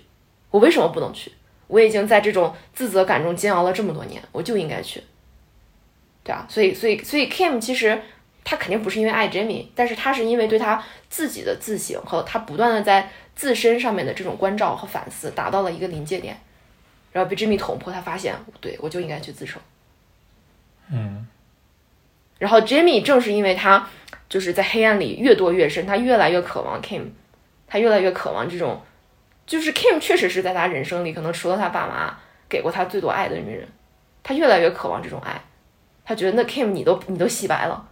就他真的就凭借这一束光，从头到尾把自己掉了个个儿，完完全全拉了起来。我我觉得在那一刻，就是在在整个 Better Call Saul 最后一场戏，就是嗯，Jimmy 在法庭法庭上陈词的时候，他是真的 look back，他真的回过头去看了，他他就是完完全全的正视自己，有有对吧？曾经是个人渣，是个败类，害了很多人，但 I will 他说 I will live with that，我也接受那些，对啊，他放下了骚戈曼的身份，嗯。但是他先是展示完了骚戈曼，先把自己展示出来，就是我有能力，但是我决定接受自己是 Jamie。哇，这个这个东西非常的微妙，就是他的这个心的那个状态，因为就是 Jimmy 他很，就像昨天我们说的，Jimmy 他没有办法 look back，他没有办法回头看，是因为他太他爱他他爱自己，他对自己的这种自信是支撑他往前走的一个根源。但是他怎么去面对，在他有自信的时候，在他不断的就是彰显自我的时候，伤害了别人这个事实，他没有办法在这两者之间找到一个平衡。嗯所以，所以 Jimmy 当时的那个悔过就是，我是很牛逼，我接受我自己，我也接受我自己犯过的罪，我为我犯过的罪承担刑罚，我我承我承担一切。就是我觉得 Jimmy 一直是有一种，就是他他过于相信自己，但是他没有承担错误的勇气。他每每一次犯了错误，只是想着怎么弥补，他没有办法接受你说我不行，你觉得我错了，因为他觉得我手眼通天，我永远可以把事情调个个儿。对，I can fix this，这是 Jimmy 永远他的行为模式的逻辑。Let's fix this，嗯但他没有承担，他没有承担责任。但是 Kim 特别有承担责任的勇气，对吧？他那个时候像 Jimmy 第一次在 David Simon 闯祸了之后，Howard 让他去做 doc review，他就做 doc review。他说 I will 把把我的头低下来，然后 get through this，我会 save myself。嗯哼嗯，还挺神奇的，也是这样，也也也是一对儿互相互相补充的特质。哎呀，我我觉得还是没有还是没有触到最核心的点，在一种外围打转，但是我也我也没有办法看得更深了。还有什么核心啊？我觉得我们讲的挺深的了。嗯，但他俩的关系太复杂了，太复杂了，我觉得超出了我的理解理解范围。就是我我我感觉我还没有打得更深，但是但是但是我也想不到更多的点了。好，嗯那你想聊别人吗？嗯，我想想啊，还有谁比较比较？哦，炸鸡叔、Nacho 和老麦还没有聊。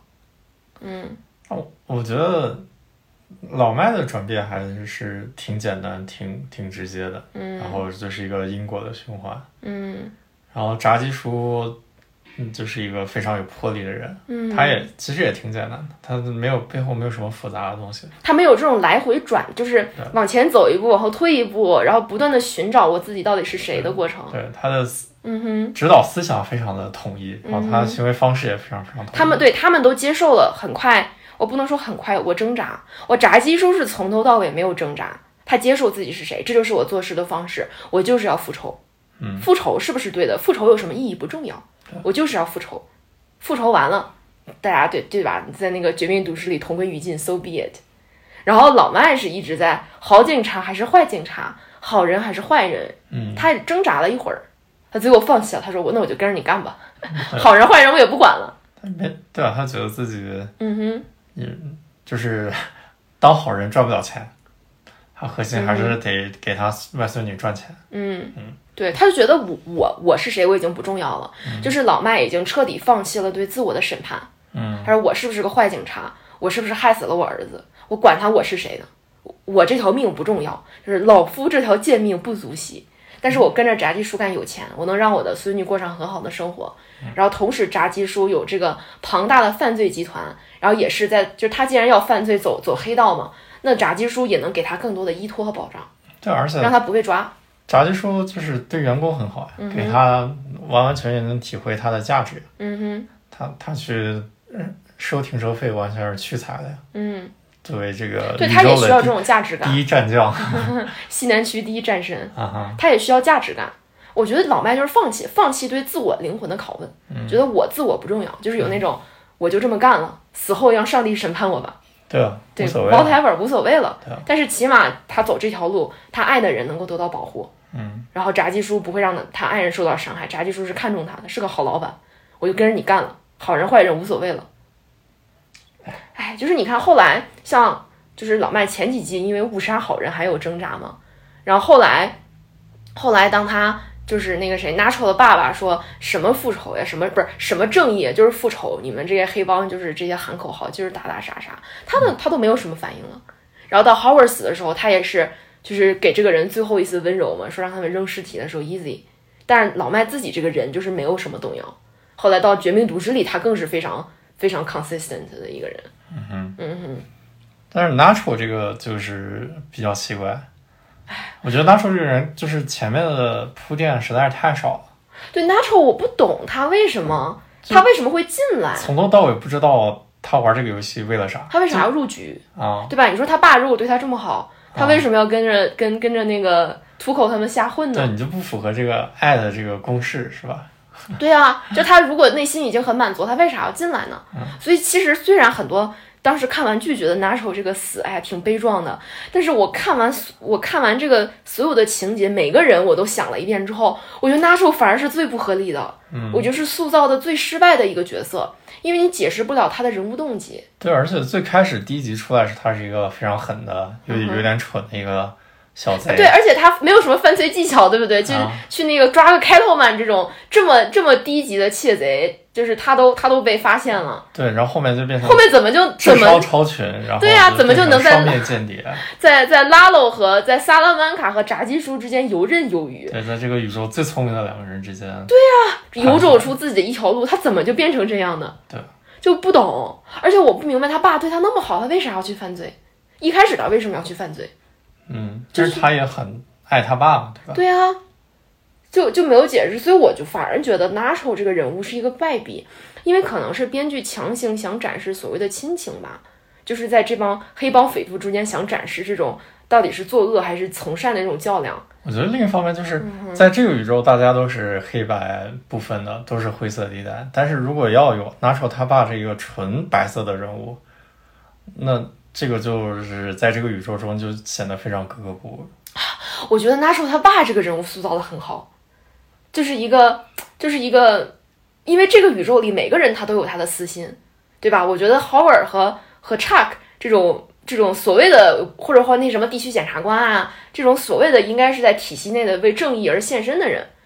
按照规则玩的人，哇，你能清清楚楚看到他们的 ego、他们的恐惧、他们的模式，然后能看到这些人他们心中自私自利、伤害别人的一面。但 Nacho 他爸就是纯单纯的不能再单纯，就是我我单纯不是说他傻，而是那种他的心很纯洁，嗯，他对他对他的善的本质非常了解，而且他很坚定，他无所畏惧，他觉得你要杀我就杀我，无所畏惧。所以这个人物很厉害，就是我觉得这在这个黑帮宇宙里，你需要一个这样的人物。是很厉害，但是这样子不是就显得 Nacho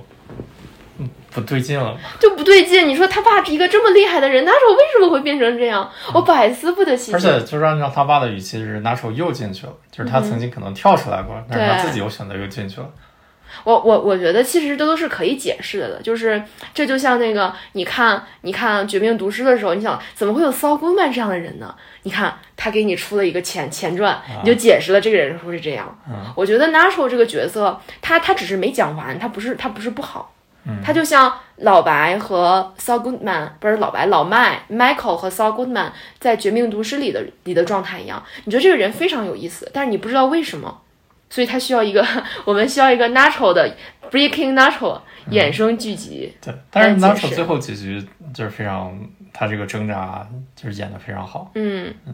后来我觉得 natural 的线更多的是，就是你在看这个犯罪上有多么的惊险，就是他这个人物的心理的挣扎反而没有那么多。就是你看 natural 这条线，你就觉得吃爆米花、吃炸鸡，然后你就看那种精彩的犯罪情节，是让你物理上非常紧张的一种情节，它不是让你心理上觉得折磨、觉得共情、觉得前后前后受罪的感觉。你只是生理上恐惧，因为不知道他会经历怎样的厄运。嗯，但是你知道他的心早就已经做出了选择。我觉得从这个角度讲，虽然 Natural 可能比 Jimmy 和 Kim 他们吃了更多的苦，但是他心一直很坚定，他就是想他就是想要亲情，他坚决的对，就是 Natural 完全没有为名为利而诱惑，就是就是他在黑帮这条路上，我他真的后来就完全不留恋，而且你说 Lalo 后来其实是给他机会嘛，对吧？然后他在当 Eladio 面前也是表现的不错，说我想要掌控我的命运，嗯，就是他都没有想过，哎，要不要我再回去，对吧？我再当个间谍他，没有办法回去了。他他当他这个杀了不是给 Don Hector 下药的这一瞬间，就是他没有办法再在黑帮里面混了。但我觉得啊，你像按他后来他把 Nacho 描绘成这种可以在两派之间游刃有余的高智商罪犯，他要真的想要，就是哦、他如果跟拉罗一起搞炸鸡叔，那说不定由对啊他拉罗会帮他想办法。对啊，他说不定跟因为因为那个时候他跟拉罗互相需要嘛，对吧？他跟拉罗坦白或者有交代一部分，不交代一部分，而且而且你想他给 Hector 下药这件事情，那没有人知道，没有人有证据啊。他没有必要坦白这件事情，他完全就可以说炸鸡叔威胁我吧，所以我过去在监视你，是我提供你的动态。他没有必要把 Tuco 和 Hector 这件事情供出去，他只需要供认一半，或者他说一点赢得 Lalo 的信任，Lalo 本来就信任他，然后他反过去再帮 Lalo 对付炸鸡叔，当三面间谍。我觉得他完全，而且他他又得到了当 Eladio 的信任，他只要把炸鸡叔干掉，他爸就安全了。嗯，他他完全可以走这样一条路啊，他为什么不跟 Lalo 站在一起呢？就是没有办法，后面《绝命毒师》宇宙已经嗯哼，已经注定了没有已 没有经写好拉了必须得死。是啊，所以我觉得 Nacho Nacho 这个情节和心理都有很多可以再推敲的地方。嗯哼，对，我觉得这个宇宙你可以宏观的来讲，就有两套世界，一套是所谓的普通人的世界，就是啊走精英主义的这一套；另一套是罪犯的毒枭的这个世界。然后每个世界都有自己的规则，就是哪怕牛逼如拉罗，他也必须得符合黑帮的规则，他必须得录像给他老大。拍 vlog，对对对，你还得走正义的这这一撮。嗯但是那个，在这两个规则里面有两个，我觉得是玩弄的非常好的人，一个是 Gus 炸鸡叔，一个就是 Jimmy。嗯 Saul Goodman 不是 Jimmy 对嗯这两个人是能在这两套规则里面游刃有余，然后知道什么时候可以破，什么时候不破的这这种。嗯然后嗯其他人其实多多少少都限制于某一套规则，嗯然后没有办法在两套规则之间，呃，都做得很好。嗯，就黑帮就是遵循黑帮规则，是吧对，黑道不守白道规，白道不守黑道规。嗯，对，我觉得你能够，你能够同时在两套规则里都玩得风生水起，你就会带来更多的自我的膨胀感和虚荣感，你觉得自己很了不起。然后，但是当你不得不只仅仅遵遵守一套规则的时候，你又会感受到那种无穷的限制感。对，所以最终你怎么怎么能在两种规则里面找到一个平衡，然后找到属于你的地位，那这个并且又知道你自己是谁，你想要做什么。那这个剧到最后就是没有人可以在两套规则里面。受听，因为很多走上黑道规则的人，就是在白道里做不成功，因为黑道规则它本身就是对白道规则的一种宣战，对吧？就是你能守黑道规，不用守白道规，本身就是对那些在白道规则里面失意的人，像曾经的老白，对吧？我就要我开始犯罪了之后，你是能够带来一种打破规则的爽感的。但老白他打破的是黑道的规则，他也打破白道规则，都制毒了还不打破白道规则？嗯对，嗯哼，然后，但是，但是你你突破了，就是你第一次突破了这种社会的规则之后，你又会带来良心上的拷问。然后，所以其实他，我觉得从《绝命毒师》到《Better Call Saul》，每一个人物都要经历这样的过程，就是从白走向黑的时候，你内心的那种拷问与转变嘛。嗯，然后不断的在生活的刺激下和自己人生过去命运的驱使下，然后做出一个又一个的选择。我觉得还有这个剧，我还觉得宏观上很有意思的一点就是，它有非常严格的因果逻辑。就是如果你做一件事情，你的发心是不好的，你最后一定会有报应的。就如果你的发心是好的，那你那你最后就就没事儿。就是你看像像像 Jamie，他为了那个 Irene 一个老年人的友谊，一个老太太的友谊，牺牲了他的整个老年法的 practice。那这也是因为他一开始想要那个案子 settle，他的他的发心是是不好的，是自私自利的东西，所以最后这个事情拐拐拐一定是一个，就是一定是一个雷。嗯，然后我我觉得最后反而这个案子就是这个故事最终的结局是 Jimmy 和 Kim 这两个人开始守规则了。我觉得这是他们就是有一种看山是山，看山不是山，看山又是山的感觉。就是从一开始我遵守规则是因为恐惧，是因为我想要通过呃做规则想让我做的事情来获得社会地位，到最后我觉得规则不应该适用于我，因为 I I want more，然后最后再发现哦，原来一切都起源于自己的发心。如果你打破规则只是为了自己获得更多的东西，那一个事情会导致另一个事情，然后你最后当这个事情变成一个更大的恶果的时候，你没有办法 live with it。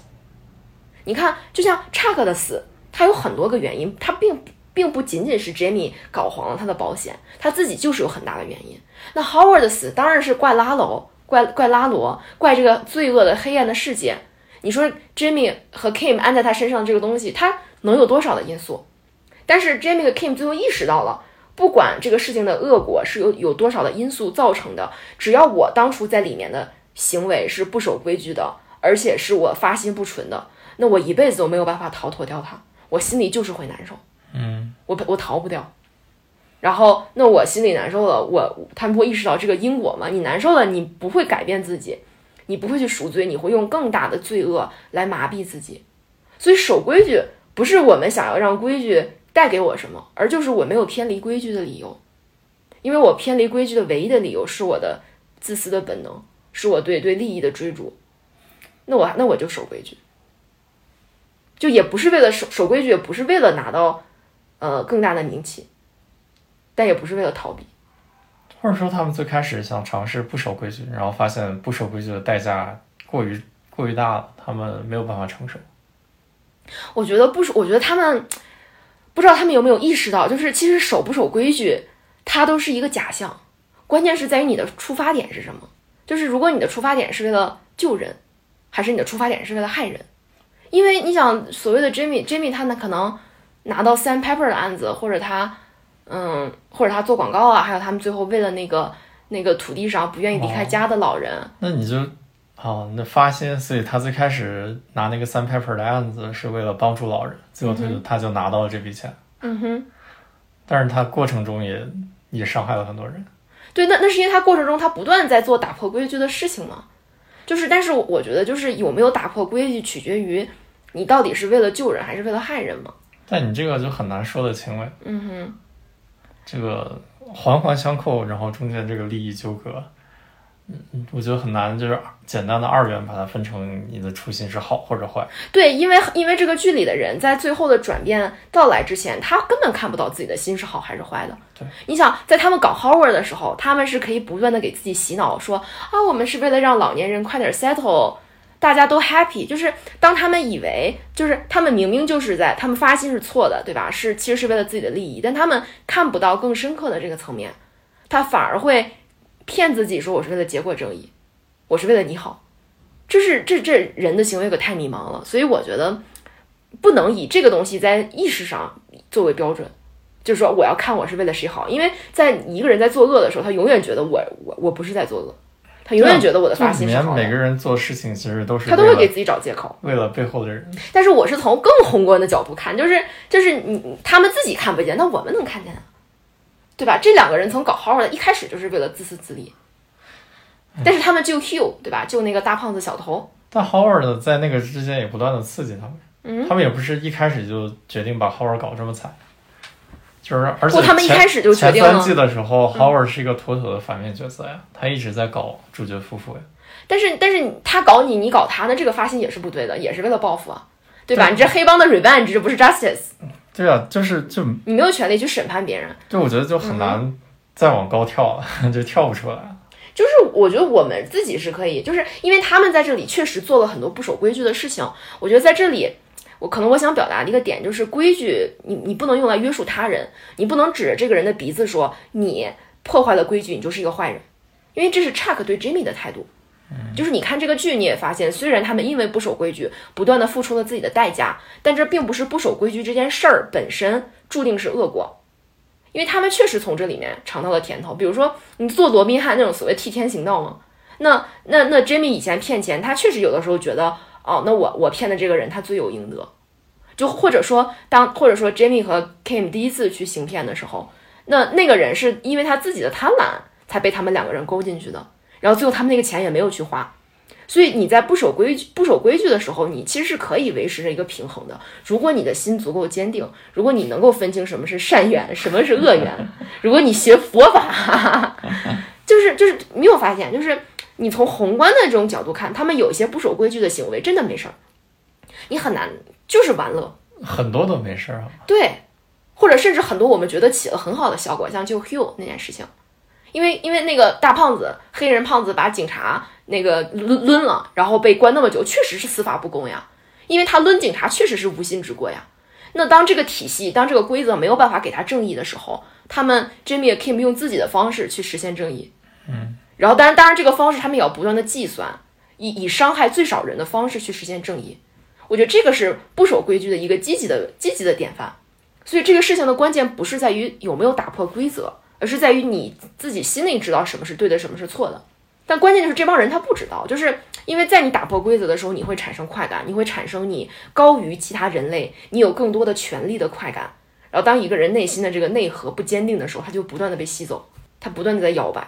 然后导致一幕一幕最后的这种悲剧的产生。还有就是这个规则本身也是人为制定的，嗯哼。也没有什么完美的规则。对呀、就并不是说你要守规则你就是个好人。对，我觉得这个可以最后以我我从看剧的前两集我就开始跟小乌龟提出的我的一个指导思想结尾，就是我当时觉得这个剧在表达结果正义和程序正义之间的矛盾。嗯嗯，法法法律里面就是，反正在美国读法学院，就是结果正义和程序正义是你脑子里一直在过的两个概念，对吧？就是 Jamie 就是典型的一个只要结果正义不要程序正义的人，他觉得呃只要这个事儿的结果是好的，过程怎么实现无所谓，对吧？这个过程可能不守规矩，可能会伤害别人，但是只要我觉得结果大家皆大欢喜都行。然后 Chuck 就是一个一定要结果，一定要程序正义，他觉得你欺负我，我就可以告你，然后你不守规矩，我就可以 sue 你，那结果怎么样无所谓，就是，然后他就在告诉，我觉得这个剧他是在告诉你，你过于坚定某一种正义，最终结果可能都是悲剧，因为当 Jimmy 觉得我只要结果正义、程序正义无所谓，那结果正义谁来定义正义？这就是回到刚才那个问题，他们自己定义的正义，有的时候是他自己大脑编的一套故事。这就是为什么法律它需要程序的产生，因为人心中有自私的小我，有编故事的能能力，所以所以法官对结果的判定都是有限制的。法官只要是人，他就有偏见，所以这个社会不能遵循以牙还牙、以眼还眼的结果正义，你需要有程序的存在。然后程序就是一个天然制定的 principle，这个 principle 本身它不是绝对的公理，你只是需要这么一个相对于不动的标杆在那儿，去去限制人们的行为。然后你在这个行为之内，你去，啊、就是给给人心任意制定规则的那种想要扮演上帝的正义观来一个制衡。嗯，但程序正义本身也不是绝对的神，你并不是说所有的事情一定要遵守程序，遵守程序就有一个好的结果。我觉得 Chuck 就是典型的这方面的悲剧啊，尤其是说你太你把你的脑子完全放在程序正义上的时候，你会变成道德家、